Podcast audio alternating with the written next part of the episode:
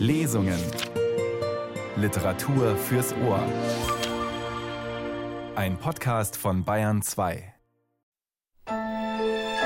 Ich wollte nicht nur strafen, sondern ungestraft strafen. Denn das ist keine rechte Rache, wenn den Rächer seinerseits wieder eine Strafe ereilt. Und nur dann ist die Rache vollkommen, wenn der Beleidiger weiß, dass es die Rache des Beleidigten ist, die ihn trifft. Darf ich vorstellen, der Mörder und Ich-Erzähler in Edgar Allan Poes Kurzgeschichte Das Fass Amontillado. Willkommen zu diesen rachedurstigen Radiotexten hier auf Bayern 2 mit gleich zwei grimmigen Short Stories vom Meister des Gothic Horror, Edgar Allan Poe und mit Kirsten Böttcher am Mikrofon. Niemand reizt mich ungestraft. So lautet der Wahlspruch des Mörders in Edgar Allan Poes Short Story von 1846, in der ein Fass des spanischen Edelsherrys Amontillado als Köder dient, um einen falschen Freund in die düstere Falle zu locken. Offenbar troff hierbei aus der schwarzen Feder des einflussreichen amerikanischen Dichters die pure Wut auf einen ebenfalls falschen Freund und literarischen Kollegen. Thomas Dunn English hieß er. Dieser hatte Poe in einem Roman in der Figur des stets lügenden und saufenden Marmaduke Hammerhead parodiert, der Verfasser von The Black Crow. Ein Jahr zuvor war Poes berühmtes Gedicht The Raven herausgekommen. Poe revanchierte sich also mit einer kleinen, aber abgründigen Rachegeschichte, das Fass Amontillado. Dass der edle spanische Sherrywein Amontillado von Poe nach Italien verpflanzt wird, fällt wahrscheinlich nur Sommeliers auf. Viel erschreckender scheint mir dann doch die Unverrückbarkeit des grausigen Plans der Hauptfigur Auge um Auge wäre untertrieben. Der Schauspieler Thomas Holzmann liest Das Fass Amontillado. Ich hatte die tausendfältigen Ungerechtigkeiten und Kränkungen, die mir Fortunato unaufhörlich zufügte, mit wacher Engelsgeduld ertragen. Als er mich aber zu beleidigen wagte, da schwor ich ihm Rache. Sie kennen meinen Charakter und werden mir also glauben, dass ich meine Rachegedanken durch keine einzige Drohung verriet. Aber ich wusste, dass der Tag meiner Rache kommen würde, das stand felsenfest. Und so fein wollte ich meine Netze auslegen, dass ich dabei für meine Person nicht die mindeste Gefahr zu befürchten hatte. Ich wollte nicht nur strafen, sondern ungestraft strafen, denn das ist keine rechte Rache, wenn den Rächer seinerseits wieder eine Strafe ereilt, und nur dann ist die Rache vollkommen, wenn der Beleidiger weiß, dass es die Rache des Beleidigten ist, die ihn trifft. Sie können sich denken, dass sich Fortunato durch kein einziges Wort, durch nichts in meinem Benehmen Anlass gab, an meiner Sympathie ihm gegenüber zu zweifeln. Ich lächelte ihm zu, als ob nichts geschehen wäre, und er konnte also durchaus nicht ahnen, dass ich nur in dem frohlockenden Gedanken an sein baldiges Verderben lächelte. Dieser Fortunato der übrigens ein Mann war, den man allgemein achtete, ja sogar ein wenig fürchtete, hatte eine schwache Seite. Er tat sich nämlich etwas darauf zugute, ein besonders gewiegter Weinkenner zu sein. Mit der Kennerschaft der Italiener ist es freilich im Allgemeinen nicht weit her. In den meisten Fällen passt sich ihr Enthusiasmus dem Augenblick und ihrem Vorteil an, wenn es sich darum handelt, einen englischen oder österreichischen Millionär übers Ohr zu hauen. Von Gemälden und Edelsteinen verstand Fortunato wie die meisten seiner Landsleute verflucht wenig. Dass er aber ein ausgekochter Kenner alter Weine war, das konnte man nicht leugnen. In dieser Wissenschaft gab ich ihm übrigens nichts nach. Ich war selbst mit den Erzeugnissen der italienischen Weingärten wohl vertraut und kaufte reichlich ein, wo immer sich die Gelegenheit bot. Eines Abends, bei anbrechender Dämmerung, gerade während der tollsten Faschingszeit, traf ich mit meinem Freund zusammen. Er begrüßte mich mit überschwänglicher Herzlichkeit, denn er hatte viel getrunken. Er trug ein eng anliegendes Harlekinsgewand, dessen zwei Hälften verschieden gefärbt waren, und auf dem Kopf eine spitze Narrenkappe mit Schellen. Ich freute mich so sehr, als ich ihn sah, dass ich schier nicht aufhören konnte, ihm die Hand zu schütteln. Mein lieber Fortunato, sagte ich zu ihm, ich freue mich, Sie zu treffen. Wie famos Sie heute aussehen. Denken Sie nur, ich habe ein Fass Wein bekommen, von dem der Verkäufer behauptet, es sei echter Amontillado. Aber ich zweifle ein wenig daran. Was? rief er.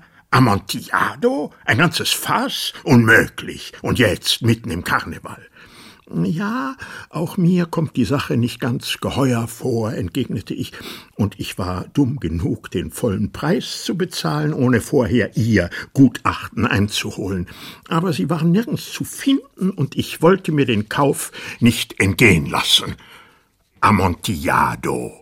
Ich zweifle, wie gesagt. Amontillado. Ich, ich muss einen Kenner fragen. Amontillado. Äh, da Sie wohl keine Zeit haben, will ich Lucchesi aufsuchen. Wenn irgendwer ein Urteil hat, so ist er es. Er wird mir gewiss sagen können, Lucchesi kann ein Amontillado nicht von einem Sherry unterscheiden. Und doch gibt es Dummköpfe, die behaupten, dass er ebenso viel von Wein verstünde wie Sie selber. Kommen Sie, gehen wir. Wohin? Ja, in Ihrem Weinkeller. Aber, lieber Freund, ich will Ihre Liebenswürdigkeit nicht missbrauchen. Sie haben doch sicher eine Verabredung, Lucchesi. Ich habe keine Verabredung. Kommen Sie nur. Nein, mein Freund, es handelt sich nicht allein darum, aber ich sehe, Sie sind erkältet. Die Keller sind unerträglich feucht, die Wände ganz mit Salpeter überzogen. Kommen Sie nur, das macht nichts. Meine Erkältung ist nicht der Rede wert. Amontillado. Wer weiß, was man ihn da angehängt hat. Und dieser Lucchesi, ich versichere Ihnen, er kann Sherry nicht von einem Amontillado unterscheiden. Und damit ergriff Fortunato meinen Arm, und ich nahm eine schwarze Seidenmaske vors Gesicht, hüllte mich fest in meinen weiten Mantel und ließ mich von ihm zu meinem Palazzo führen. Keiner meiner Diener war zu Hause, sie waren alle ausgeflogen, um sich an den Karnevalsfreuden zu vergnügen. Ich hatte ihnen gesagt, dass ich vor dem frühen Morgen nicht heimkehren werde und hatte ihnen den strikten Befehl gegeben, das Haus nicht zu verlassen. Das genügte, wie ich sehr wohl wusste, damit sie alle ausflogen, so wie ich den Rücken gekehrt hatte. Ich nahm zwei Fackeln aus ihren Ringen, gab eine Fortunato zu halten und geleitete ihn durch die ganze Flucht meiner Zimmer bis zu dem Bogengang, der zu den Kellern führte. Wir stiegen eine lange Wendeltreppe hinab, und ich bat ihn, mir recht vorsichtig zu folgen. Wir kamen endlich unten an und standen nun auf dem feuchten Boden der Katakomben der Montresors. Der Gang meines Freundes war schwankend, und die Schellen seiner Narrenkappe klingelten bei jedem Schritt. Äh, wo ist das Fass? Es liegt weiter hinten, antwortete ich, aber sehen Sie nur, wie die weißen Krusten an den Wänden glitzern. Er wandte sich mir zu und starrte mich mit glasigen Augen an, aus denen die Tränen der Trunkenheit tropften. Salpeter? fragte er schließlich. Ja, Salpeter, antwortete ich. Seit wann sind Sie so erkältet? Während mehrerer Minuten vermochte mein armer Freund vor lauter Husten nicht zu antworten. Ach, es, ist nichts, sagte er endlich. Kommen Sie, fuhr ich entschlossen fort, kehren wir um. Ich fürchte wirklich für Ihre Gesundheit. Sie sind reich, angesehen, geachtet und beliebt. Sie sind so glücklich, wie auch ich es einmal war. Es wäre wirklich schade um Sie. Mir macht es nichts weiter aus. Gehen wir zurück. Sie werden sonst krank. Ich möchte diese Verantwortung nicht auf mich nehmen. Übrigens kann ich ja wirklich Lucchesi. Aber lasse Sie doch, rief er. Mein Husten ist wirklich nicht der Rede wert. Er wird mich nicht umbringen. Ich werde an ein bisschen Husten nicht gleich sterben. Nun, freilich, antwortete ich, und ich habe wahrhaftig nicht die Absicht, Sie unnötig zu beunruhigen, aber Sie sollten doch recht vorsichtig sein. Übrigens wird uns ein Schluck von diesem Medoc in dem dumpfigen Gewölben gut tun. Mit diesen Worten nahm ich eine Flasche von einer langen, reich besetzten Stellage und entkorkte sie. Trinken Sie, sagte ich und reichte ihm den Wein. Schmunzelnd hob er die Flasche an die Lippen, dann setzte er ab und nickte mir freundschaftlich zu, während seine Schellen klingelten. Ich trinke auf die Toten, die rings um uns ruhen, sagte er, und ich auf ihr langes Leben. Wieder nahm er meinen Arm und wir schritten weiter. Sehr geräumig, diese Katakomben, meinte er. Die Montresors, erwiderte ich, waren eine große und zahlreiche Familie. Wie ist doch ihr Wappen? Ein großer goldener Fuß im azurnen Feld. Der Fuß zertritt eine Schlange, die ihre Zähne in seine Ferse gräbt. Und die Devise Nemo me impune lacessit. Niemand reizt mich ungestraft. Ah, ein schöner Wahlspruch, meinte er. Seine Augen flackerten trunken und seine Schellen klingelten. Auch mein Kopf wurde durch den Medoc erhitzt. Wir waren an großen Haufen aufgeschichteter Gebeine vorbeigekommen, dann wieder an langen Reihen großer und kleinerer Fässer und befanden uns nun im entlegensten Teil der Katakomben.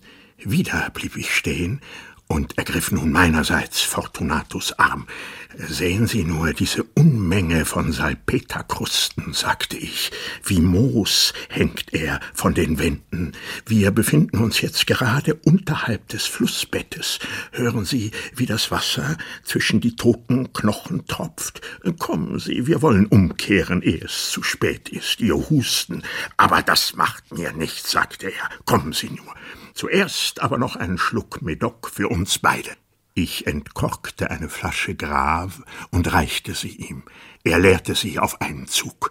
Seine Augen funkelten wie glühende Kohlen. Er lachte auf und warf die Flasche mit einer Geste, die ich nicht recht verstand, in eine Ecke. Ich schaute ihn verwundert an. Wieder machte er diese groteske Handbewegung. Äh, verstehen Sie nicht? fragte er. Nein, entgegnete ich. Sie gehören also nicht der Loge an. Äh, wie meinen Sie? Sie sind nicht Maurer. Äh, ja doch, sagte ich, doch, doch. Ein Zeichen, rief er. Da. Ich zog aus den Falten meines Mantels eine Maurerkelle hervor. Sie scherzen, erwiderte er und trat ein paar Schritte zurück. Aber gehen wir endlich zu Ihrem Fass Amontillado. Ja, gehen wir entgegnete ich und verbarg die Kelle wieder unter dem Mantelfalten und nahm erneut seinen Arm.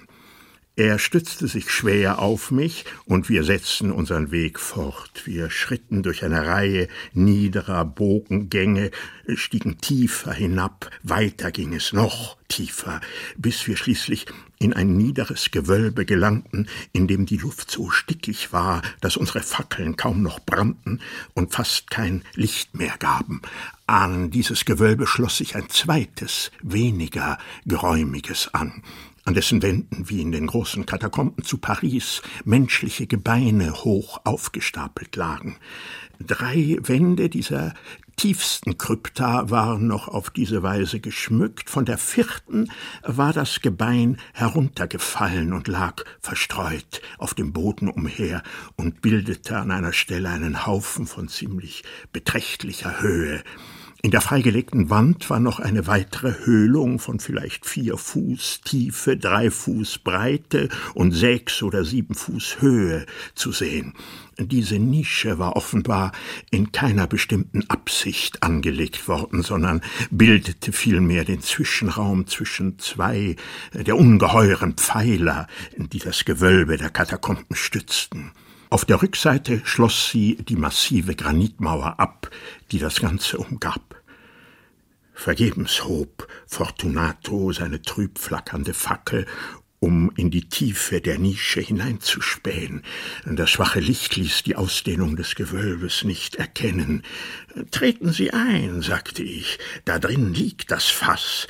Äh, dieser Lucchesi übrigens, er ist ein Dummkopf, unterbrach mich mein Freund und tappte schwankend weiter, während ich ihm auf den Fersen folgte. In wenigen Augenblicken hatte er die Rückwand der Nische erreicht und blieb verdutzt stehen, als er gegen die Mauer stieß.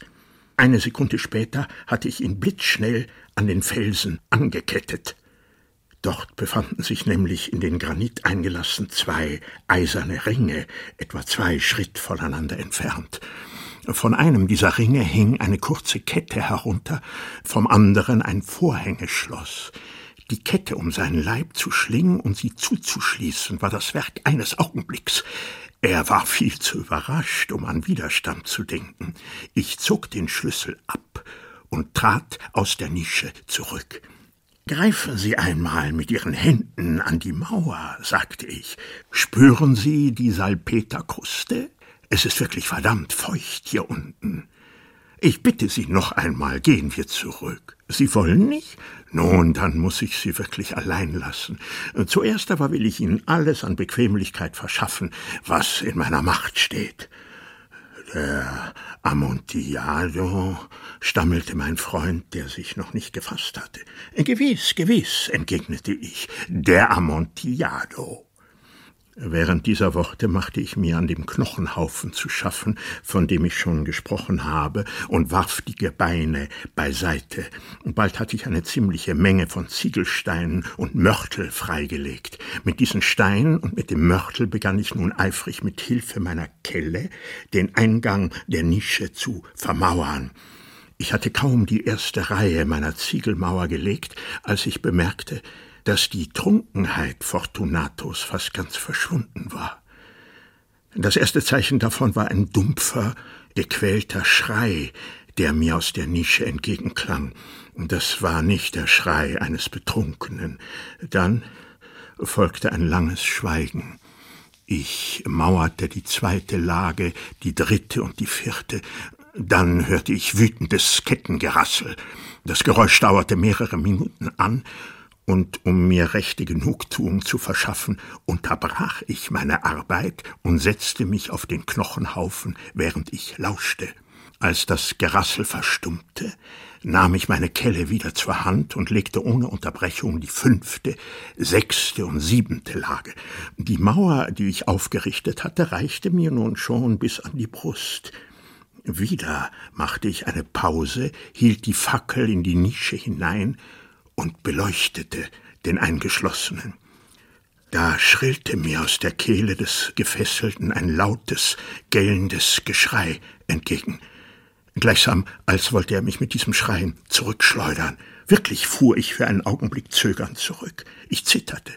Ich zog meinen Degen und stieß mehrmals in die Nische hinein, doch ein weiterer Augenblick des Nachdenkens beruhigte mich wieder. Ich legte meine Hand wie prüfend auf das massive Mauerwerk des Gewölbes und fühlte mich höchst befriedigt.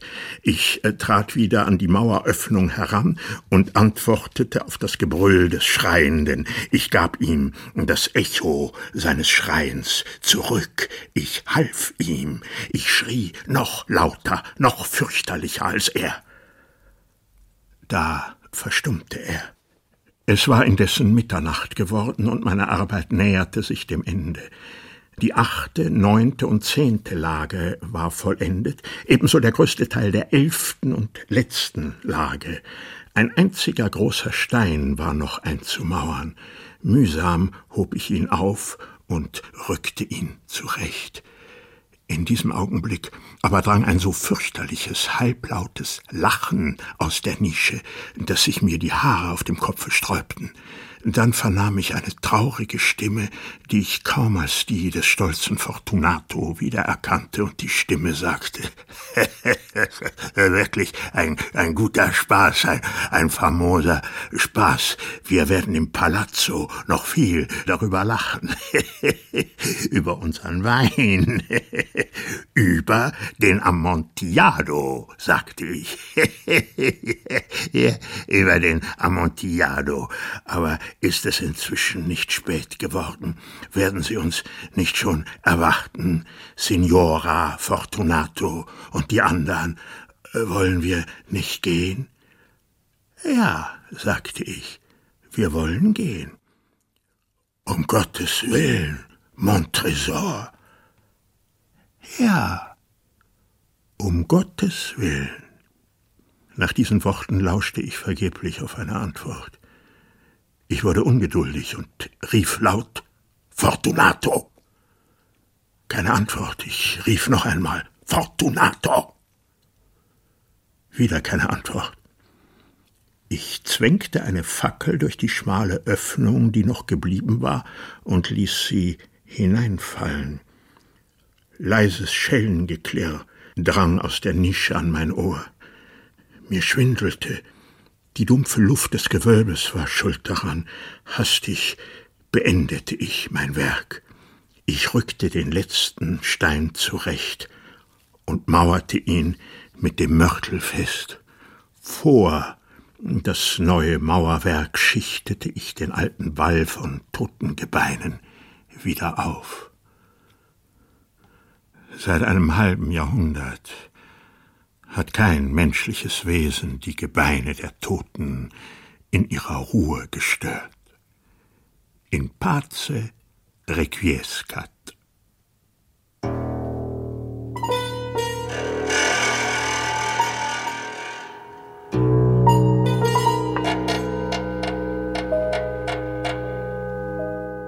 Durch Alkohol kommt so manches Fass ins Rollen. Thomas Holzmann mit Das Fass Amontillado. Das war der erste Streich Edgar Allan Poes hier in den Radiotexte-Lesungen auf Bayern 2. Und gleich folgt sein zweiter. Eine ebenfalls grimmige Shortstory, in der auch viel gebechert wird und in der der Täter straffrei davonzukommen scheint. Der Froschhüpfer heißt die kurze Erzählung, 1849 erstmals publiziert. Als ein spottender König Wein in das hübsche Gesicht seiner Freundin schüttet, rächt sich der Hofnarr, höhnisch Froschhüpfer genannt, am Throninhaber und an dessen feisten Ministern, indem er für sie ein tödliches Maskenspiel inszeniert. Manche interpretieren Poes Froschhüpfer als eine Allegorie, der Hofnarr als die künstlerische Fantasie, demgegenüber stehen die Minister in ihrer physischen und geistigen Trägheit als Bild für die Pflichten des Alltags und mediokre Leistung. Andere sehen sie als antikolonialistische Kritik oder auch autobiografisch, da Poe zeitlebens Alkoholprobleme quälten. Der Froschhüpfer mit Thomas Holzmann. Zu der Zeit, in der meine Erzählung spielt, bestand noch die Mode, an den Höfen berufsmäßige Spaßmacher zu haben. Einige große europäische Fürsten hielten sich noch immer ihre Hofnarren, die in buntscheckigen Kleidern und mit Narrenkappen und Schellen herumliefen und die für die Brosamen, die von der königlichen Tafel für sie abfielen, jederzeit ein scharfes Witzwort bereit haben mussten. Selbstverständlich hatte auch unser König einen solchen Hofnarren. Es war ihm ein Lebensbedürfnis, ständig irgendetwas Närrisches in seiner Nähe zu wissen, und sei es nur darum, um ein Gegengewicht gegen die schwerfällige Weisheit seiner sieben Minister zu haben, von seiner eigenen gar nicht zu sprechen. Dieser Hofnarr oder berufsmäßige Spaßmacher war aber nicht nur ein gewöhnlicher Narr. Sein Wert wurde in den Augen des Königs vervielfacht durch den Umstand, dass er überdies ein Zwerg und ein Krüppel war. Zu jenen Zeiten waren die Hofnarren gewöhnlich Zwerge, und manche Fürsten hätten nicht gewusst, womit sie ihre Tage ausfüllen sollten. An den Höfen sind die Tage weit länger als anderswo, ohne einen Narren mit dem und einen Zwerg, über den sie lachen konnten. Wie ich schon bemerkt habe, sind die Spaßmacher in 99 Fällen unter 100 dick, fett und unbeholfen, so dass unser König wahrlich nicht geringe Ursache hatte, auf seinen Narren stolz zu sein, da er in Froschhüpfer, so hieß der Hofnarr, einen dreifachen Schatz in einer Person besaß. Ich nehme an, dass der Zwerg den Namen Froschhüpfer nicht bei der Taufe von seinem Paten bekommen hatte. Er war ihm vielmehr vom Kabinettsrat der sieben Minister wegen seiner Unfähigkeit, sich wie andere Menschen fortzubewegen, verliehen worden. Tatsächlich konnte sich Froschhüpfer nur durch eine Art ruckweises Hüpfen vorwärts bewegen, ein Mittelding zwischen Springen und Rutschen, was dem König ein unbegrenztes Vergnügen und zweifellos auch eine große Genugtuung verschaffte, da er selbst trotz seinem dicken Bauch und einer chronischen Anschwellung des Kopfes bei Hofe für eine außerordentlich stattliche Erscheinung galt. Doch obwohl Froschhüpfer, weil seine Beine verkrüppelt waren, auf ebenem Wege nur mühsam und schwierig fortkommen konnte, befähigte die außergewöhnliche Muskelkraft, mit der die Natur gleichsam als Entschädigung für die Gebrechlichkeit seiner unteren Gliedmaßen seine Arme ausgestattet hatte, ihn zu einer geradezu wundervollen Geschicklichkeit, wenn es sich darum handelte, auf einen Baum oder an einem Seil oder auf sonst etwas hinaufzuklettern. Bei solchen Übungen glich er weit eher einem Eichhörnchen oder einem kleinen Affen als einem Frosch. Ich kann nicht mit Bestimmtheit sagen, aus welchem Land Froschhüpfer eigentlich stammte. Sicherlich war er aus irgendeiner wilden Gegend gekommen, von der kein Mensch etwas wusste, weit weg von des Königs Hofe. Man hatte Froschhüpfer und ein junges Mädchen, das fast ebenso zwergenhaft war wie er, im Übrigen aber von auserlesenem Körperbau und eine wundervolle Tänzerin, mit Gewalt aus ihrer Heimat fortgeschleppt, irgendeiner unterworfenen Provinz, und einer der immer siegreichen Feldherren des Königs hatte die beiden als Geschenk für seinen Herrn und Gebieter an den Hof gesandt. Es ist also unter diesen Umständen nicht verwunderlich, dass die beiden kleinen Gefangenen alsbald eine innige Freundschaft verband und dass sie auf Tod und Leben zusammenhielten. Froschhüpfer war am Hofe, obgleich er so viel zur Belustigung beitrug, nichts weniger als beliebt, und so hatte er durchaus keine Möglichkeit, seiner Freundin Tripetta dienlich zu sein. Sie aber wurde wegen ihrer Anmut und ihrer außerordentlichen Schönheit, trotz ihrer Zwergenhaftigkeit, von allen Seiten bewundert und verhätschelt, so dass sie ziemlich großen Einfluss erlangte und sie versäumte es niemals, von ihrer kleinen Machtstellung zugunsten Froschhüpfers Gebrauch zu machen. Gelegentlich eines großen offiziellen Anlasses, ich vergaß, worum es sich handelte, beschloss der König ein Maskenfest zu veranstalten, so oft es sich um ein Kostümfest oder eine ähnliche Veranstaltung an unserem Hofe handelte, wurden jedes Mal die Talente Froschhüpfers und der kleinen Tripetta herangezogen. Besonders Froschhüpfer war so erfinderisch im Anordnen festlicher Aufzüge, in merkwürdigen Einfällen für neue Masken, in der Zusammenstellung von Kostümen, dass seine Mitwirkung bei solchen Veranstaltungen schlechterdings unentbehrlich war. Der Abend, an dem das Fest stattfinden sollte, nahte. Ein riesiger Saal war unter Tripettas Anleitung mit allem, was einem Maskenfest Glanz und Originalität geben konnte, ausgeschmückt worden. Der ganze Hof fieberte in Erwartung. Selbstverständlich hatte sich jeder schon zu einem bestimmten Kostüm und einer Maske entschlossen. Alle hatten die Vorbereitungen für ihre Maskerade schon seit Wochen, ja selbst seit Monaten beendet. In der Tat war alles für das Fest bis ins kleinste Detail ausgearbeitet, nur der König und seine Minister waren noch zu keinem Entschluss gekommen. Warum sie sich noch nicht entschlossen hatten, vermag ich nicht zu sagen. Vielleicht handelte es sich auch hier wieder um einen Scherz. Wahrscheinlich aber ist, dass es ihnen wegen ihrer Beleibtheit schwer fiel, sich zu irgendeinem Kostüm zu entschließen. So verging ein Tag nach dem anderen, bis sie schließlich in letzter Stunde zu den Ratschlägen Tripettas und Froschhüpfers ihre Zuflucht nahmen.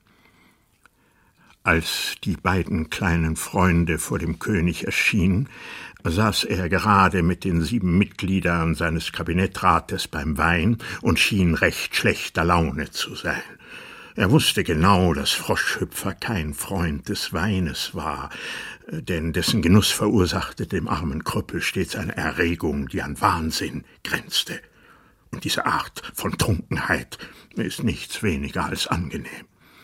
Der König aber liebte es, sich das Privatvergnügen zu machen, Froschhüpfer zum Trinken zu zwingen und ihn dadurch in, äh, wie er es nannte, lustige Stimmung zu bringen.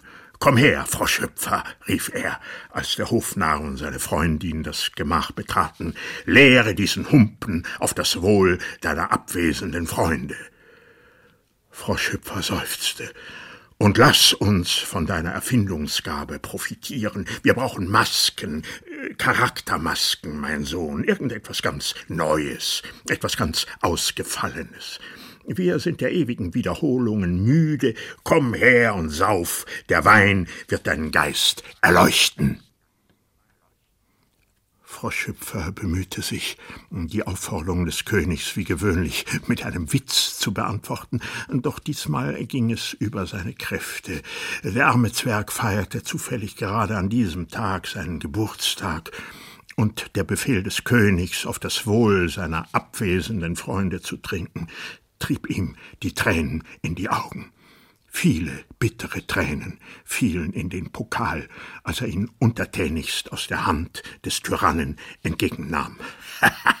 brüllte der König, als der Zwerg widerstrebend den Becher leerte. Seht doch nur, was ein Glas guten Weines nicht alles vermag. Wahrhaftig, deine Augen leuchten schon. Armer Teufel, seine großen Augen glühten mehr, als dass sie leuchteten, denn der Wein wirkte auf sein erregbares Gehirn ebenso schnell wie heftig, Verlegen stellte er den Becher auf den Tisch zurück und ließ seine Augen mit einem halb irrsinnigen Flackern über die Tafelrunde schweifen. Alles schien über den Erfolg des königlichen Scherzes sehr amüsiert. Und nun an die Arbeit, rief der Premierminister, der sich durch besondere Fettleibigkeit auszeichnete. Ja, sagte der König, komm, Froschhüpfer, komm uns mit deinem Beistand zu Hilfe. Charaktermasken, mein guter Junge. Charaktermasken sollst du erfinden, für uns alle. und da er seine Worte für einen ausgezeichneten Witz hielt, lachte er laut, und die sieben lachten im Chor mit. Auch Froschhüpfer lachte, wenn auch nur leise und wie unbewusst. Nun, rief der König ungeduldig, ist dir noch nichts eingefallen? Ich bin dabei, etwas ganz Neues zu ersinnen, entgegnete der Zwerg, der vom Wein ganz benommen und verwirrt war. Du bist dabei? schrie der Tyrann wütend. Was soll das heißen? Ah, ich verstehe. Du bist noch nicht in Stimmung und willst noch etwas Wein haben. Da, gieß das hinunter. Und er goss einen zweiten Becher voll und stellte ihn vor den Krüppel hin, der ihn nach Atem ringend angstvoll anstarrte. Sauf, sage ich, schrie das Ungeheuer, oder bei tausend Teufeln. Der Zwerg zögerte. Dem König schoss das Blut vor Wut zu Kopfe. Die Höflinge grinsten. Tripetta, bleich wie eine Leiche, trat vor des Königs Stuhl, fiel vor ihm auf die Knie und bat ihn um Gnade für ihren Freund. Der Tyrann starrte sie einige Minuten lang in sichtlicher Verwunderung ob ihrer Kühnheit an. Er schien im Zweifel, was er tun oder sagen sollte, um seiner Wut Luft zu machen.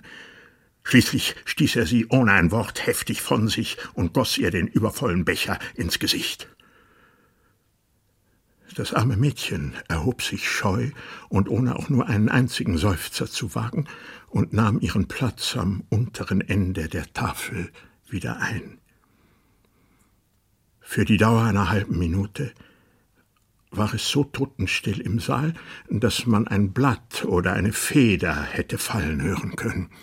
Diese Stille wurde durch ein leises, aber scharfes und anhaltendes Geräusch unterbrochen, das gleichzeitig aus jeder Ecke des Raumes zu kommen schien. Was? Was unterstehst du dich für einen Lärm zu machen? fragte der König und wandte sich wütend gegen den Zwerg. Dieser jedoch schien sich fast vollständig von seiner Trunkenheit erholt zu haben und sagte, indem er dem Tyrannen fest und ruhig ins Auge blickte. Ich? Ich? Wie könnte ich das getan haben? Äh, das Geräusch schien mir von draußen zu kommen, bemerkte einer der Höflinge. Ich glaube, es war der Papagei dort am Fenster, der seinen Schnabel an den Käfigstäben wetzte. Mag sein, entgegnete der König, als fühlte er sich durch diese Erklärung beruhigt, aber ich hätte bei meiner Ehre geschworen, dass dieser Vagabund dort mit den Zähnen knirschte.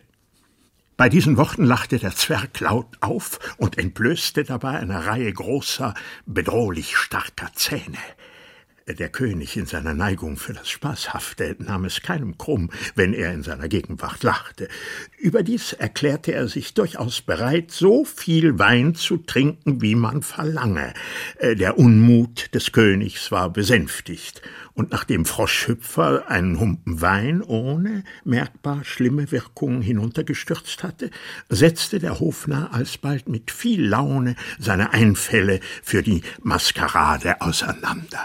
Ich weiß nicht, welche Ideenverbindungen mich auf den Gedanken gebracht hat, sagte er ruhig, als ob er in seinem ganzen Leben noch keinen Tropfen Wein gekostet hätte, aber gleich, nachdem Majestät das Mädchen weggestoßen und ihr den Wein ins Gesicht geschüttet hatten, gleich nachdem Eure Majestät das getan hatten, und in dem Augenblick, da der Papagei vor dem Fenster jenes wunderliche Geräusch von sich gab, schoss mir eine ausgezeichnete Idee durch den Kopf ein Maskenscherz, den wir in meinem Heimatland oftmals aufgeführt haben, der aber hier am Hof den ganzen Reiz der Neuheit entfalten wird.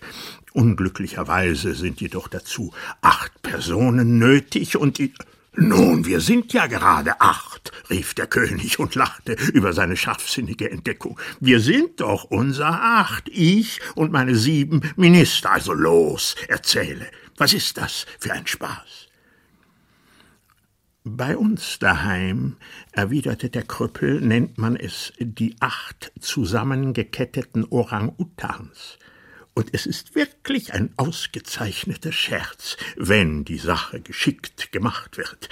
Nun, das wollen wir schon fertigbringen, bemerkte der König und erhob sich und zwinkerte mit den Augen. Das Beste dabei, fuhr Frau Schüpfer fort, ist der Schreck, den er den Damen einjagt. Ausgezeichnet, riefen der König und seine sieben Minister im Chor. Ich werde Sie als Orang-Utans ausstaffieren, fuhr der Zwerg fort. Lassen Sie das alles nur meine Sorge sein. Die Ähnlichkeit wird so vollkommen werden, dass sie die ganze Maskengesellschaft für wirkliche Bestien halten soll. Und ich schwöre Ihnen, man wird nicht weniger erschrocken als überrascht sein. Das ist wirklich eine famose Sache, rief der König. Froschhüpfer, ich will noch einmal einen ganzen Mann aus dir machen. Die Ketten haben den Zweck, durch ihr Klirren die Angst und die Verwirrung zu erhöhen. Man wird glauben, sie seien alle auf einmal ihren Wärtern entflohen. Majestät können sich gar nicht vorstellen, welchen Effekt es macht, wenn bei einem Maskenfest plötzlich acht aneinandergekettete Orang-Utans hereinstürzen, die die Mehrzahl der Gesellschaft für wirkliche Tiere hält, besonders wenn sie mit wildem Geschrei in die Menge der vornehmen und prächtig gekleideten Herren und Damen brechen. Der Kontrast ist unvergleichlich. Das müssen wir machen, sagte der König, und die ganze Gesellschaft erhob sich eilig, denn es war höchste Zeit, um die Durchführung von Froschhüpfers Projekt in Angriff zu nehmen. Die Art, wie er die acht Orang-Utans ausstaffierte, war höchst einfach, aber sie entsprach seinen Plänen aufs Beste. Die fraglichen Affen waren zu der Zeit, da meine Geschichte spielt, in allen Teilen der zivilisierten Welt noch so gut wie unbekannt, und da die von dem Zwerg hergestellten Kostüme ein ziemlich bestialisches und mehr als fürchterliches Aussehen hatten, durfte man von ihrer Naturwahrheit wohl überzeugt sein. Der König und die Minister wurden zunächst in eng anliegende Hemden und Hosen aus baumwollenem Zeug eingenäht, die man dann mit Teer tränkte. Als die Vorbereitungen soweit gediehen waren, machte einer der Gesellschaft den Vorschlag, die geteerten Anzüge jetzt mit Federn zu bekleben.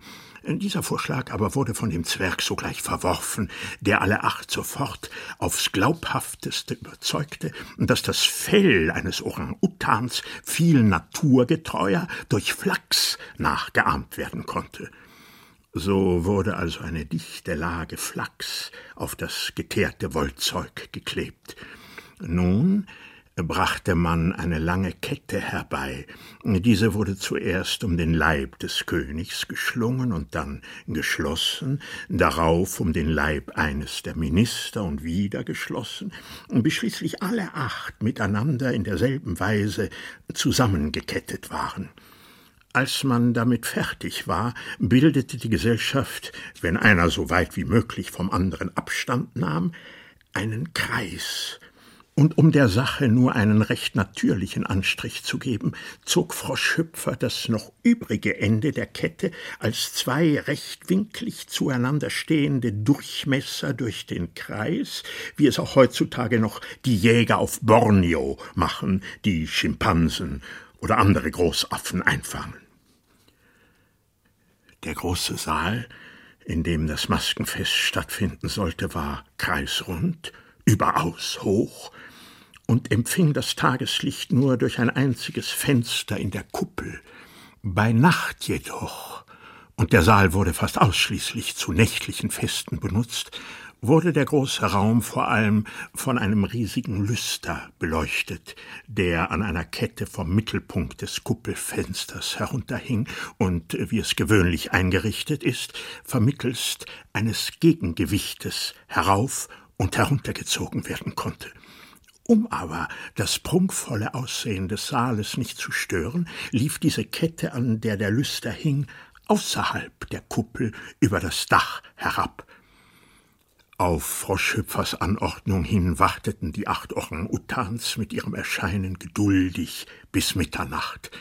Zu dieser Stunde war der große Saal bereits mit Masken überfüllt. Kaum aber war der zwölfte Glockenschlag verhallt, stürzten sie herein oder vielmehr sie kollerten herein, denn das Gewicht ihrer Ketten brachte die meisten zu Fall und alle zum Stolpern, als sie so hereinstürmten.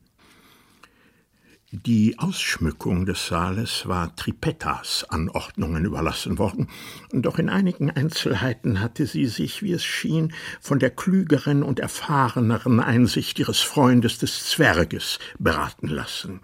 Auf seinen Vorschlag war der große Lüster für diesen Abend abmontiert worden. Das Tropfen der Wachskerzen, das in der Hitze des Saales unmöglich zu vermeiden gewesen wäre, hätte die prächtigen Kostüme der Gäste leicht verderben können, denn bei der Überfülle des Saales wäre es schlechterdings unmöglich gewesen, den Platz unterhalb des Kronleuchters freizuhalten. Dagegen wurden an verschiedenen Stellen Wandleuchter angebracht, die nicht im Wege waren, und aromatisch duftende Fackeln wurden den Karyatiden in die Hände gegeben, die ringsum an den Wänden des Saales standen, fünfzig bis sechzig an der Zahl. Eine fürchterliche Aufregung bemächtigte sich der Gäste und erfüllte das Herz des Königs mit unbändiger Heiterkeit. Wie man es erwartet hatte, hielt die Mehrzahl der Gäste die wild aussehenden Wesen, wenn auch nicht für Orang-Utans, so doch für irgendwelche wilden Bestien. Viele Damen wurden vor Entsetzen ohnmächtig. Und hätte der König nicht vorsichtigerweise das Waffentragen im Saale verboten, so hätte es leicht geschehen können, dass er und seine Kumpane ihren Scherz mit ihrem Blut bezahlt hätten. Es entstand eine wahre Panik und alles drängte gegen die Türen. Doch der König hatte Befehl gegeben, sie schlag zwölf Uhr abzusperren. Nach dem Vorschlag des Narren waren die Schlüssel ihm übergeben worden. Als die Panik ihren Höhepunkt erreicht hatte und jeder nur daran dachte, sich in Sicherheit zu bringen, denn es war infolge des Gedränges eine wirkliche Gefahr entstanden, konnte man bemerken, wie die Kette, an der gewöhnlich der Lüster hing und die man nach seiner Entfernung aufgezogen hatte, allmählich herabgelassen wurde, bis ihr mit einem Haken versehenes Ende nur noch drei Fuß vom Parkett des Saales entfernt war. Gleich darauf befanden sich der König und seine sieben Kumpane, nachdem sie den Saal kreuz und quer durchstreift hatten, gerade in seinem Mittelpunkt, wobei sie das herabhängende Ende der Lüsterkette fast unmittelbar berührten. Der Zwerg, der ihnen unermüdlich auf den Fersen folgte, trieb sie an, den Tumult nicht zur Ruhe kommen zu lassen und ergriff währenddessen die Kette, die sie zusammenhielt, an ihrem Kreuzungspunkt in der Mitte des Kreises. Mit der Schnelligkeit eines Gedankens hatte er den Mittelring in den Haken der Lüsterkette eingehakt und im nämlichen Augenblick wurde die Kette durch eine unsichtbare Kraft so weit hochgezogen, dass man den Haken von unten nicht mehr erreichen konnte und die Orang-Utans Gesicht an Gesicht in der Luft hingen. Die Maskengesellschaft hatte sich indessen einigermaßen von ihrem Schrecken erholt und begann die Sache als einen gut erfundenen Scherz aufzufassen. Ein lautes Lachen über die hilflose Lage der Affen ging durch den Saal. Überlasst sie mir! schrie jetzt Frau Schöpfer mit so schriller Stimme, dass sie selbst das Lärmen der Gesellschaft übertönte. Überlasst sie mir! Mir scheint, ich kenne sie. Ich glaube, ich muss mir sie nur noch ein wenig bei Licht betrachten, um sagen zu können, wer sie sind. Mit diesen Worten sprang er über die Köpfe der Menge bis an die Wand des Saales, nahm einer der Karyatiden eine Fackel aus der Hand und kehrte, wie er gekommen war, wieder zum Mittelpunkt des Saales zurück. Mit affenartiger Behendigkeit schwang er sich auf den Kopf des Königs und kletterte noch ein paar Fuß an der Kette empor. Dann senkte er die Fackel, als wollte er die Gruppe der Orang-Utans in Augenschein nehmen und schrie wiederum: Gleich werde ich heraushaben, wer sie sind. Und nun, während die ganze Gesellschaft, die Affen inbegriffen, sich vor Lachen schüttelte, stieß der Hofnarr einen schrillen Pfiff aus, worauf die Kette mit großer Geschwindigkeit etwa dreißig Fuß höher schnellte und die ängstlich zappelnden Affengestalten mit sich zog, die nun in halber Höhe des Saales über dem Fußboden hingen. Froschhüpfer, der sich an der Kette beim Hochziehen festgehalten hatte, hing noch immer in derselben Stellung über den acht Masken und hielt seine Fackel noch immer gesenkt, als hätte die Sache nichts Besonderes zu bedeuten und als hätte er nichts weiter im Sinn, als herauszubringen, wer sich hinter den Masken verberge. Die ganze Maskengesellschaft war durch das Hinaufziehen der Kette so erschrocken und erstaunt, dass eine minutenlange eisige Stille eintrat. Diese Stille wurde durch ein leises, scharfes, knirschendes Geräusch unterbrochen, das völlig jenem glich, das die Aufmerksamkeit des Königs und seiner Minister auf sich zog, als dieser der Tripetta den Wein ins Gesicht gegossen hatte. Doch konnte jetzt kein Zweifel darüber bestehen, woher dieses Knirschen kam. Es kam zwischen den raubtierartigen Zähnen des Zwerges hervor, der schäumenden Mundes wie ein wildes Tier mit den Zähnen knirschte und mit einem Ausdruck wahnsinniger Wut in die aufwärts gerichteten Gesichter des Königs und seiner sieben Kumpane starrte. Aha, rief schließlich der wutschäumende Hofnarr. Aha, jetzt wird mir allmählich klar, wer sich unter diesen Masken verbirgt. Bei diesen Worten hielt er, als wollte er den König noch genauer betrachten, die Fackel an die Flachshülle, die ihn umgab und die im Augenblick in hellen Flammen stand.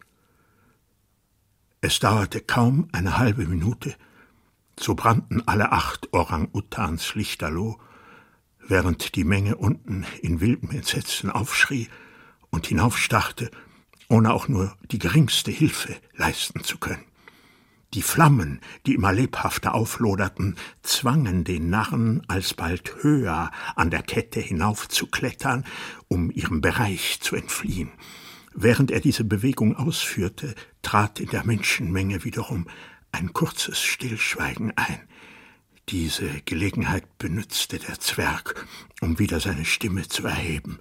Jetzt sehe ich deutlich, schrie er, was für Menschen hinter diesen Masken stecken. Es sind ein großer König und seine sieben geheimen Kabinettsräte. Ein König, der nicht davor zurückschreckt, ein hilfloses Mädchen zu misshandeln und seine sieben Räte, die seine Schändlichkeiten unterstützen und ihm Beifall klatschen. Ich aber, ich bin nichts weiter als Froschhüpfer, der Hofnarr, der Spaßmacher.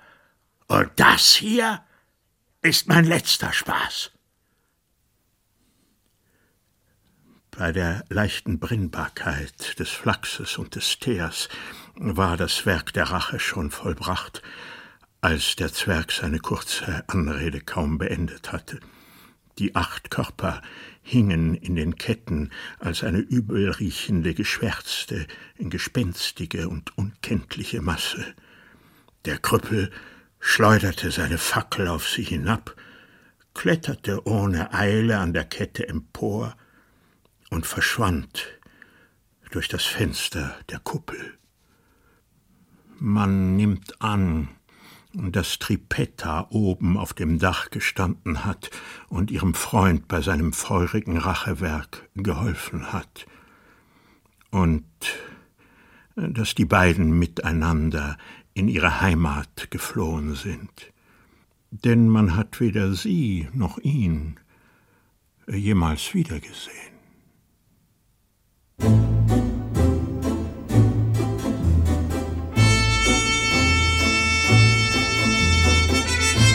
Ich bin nichts weiter als Froschhüpfer, der Spaßmacher, und das hier ist mein letzter Spaß.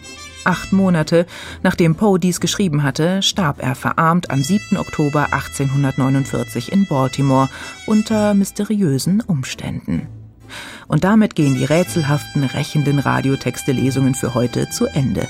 Mit zwei Short Stories von Edgar Allan Poe. Das Fass Amontillado sowie Der Froschhüpfer. Gelesen von Thomas Holzmann in der Regie Horst Raspes. Die Lesungen basieren auf der Übersetzung M. Brettschneiders im Verlag Artemis und Winkler erschienen. Mehr spannende Literatur können Sie sich natürlich in unserem Podcast Lesungen anhören, wann immer Sie mögen in der ARD Audiothek. Ich, Kirsten Böttcher, bedanke mich fürs Zuhören und hoffe auf bald.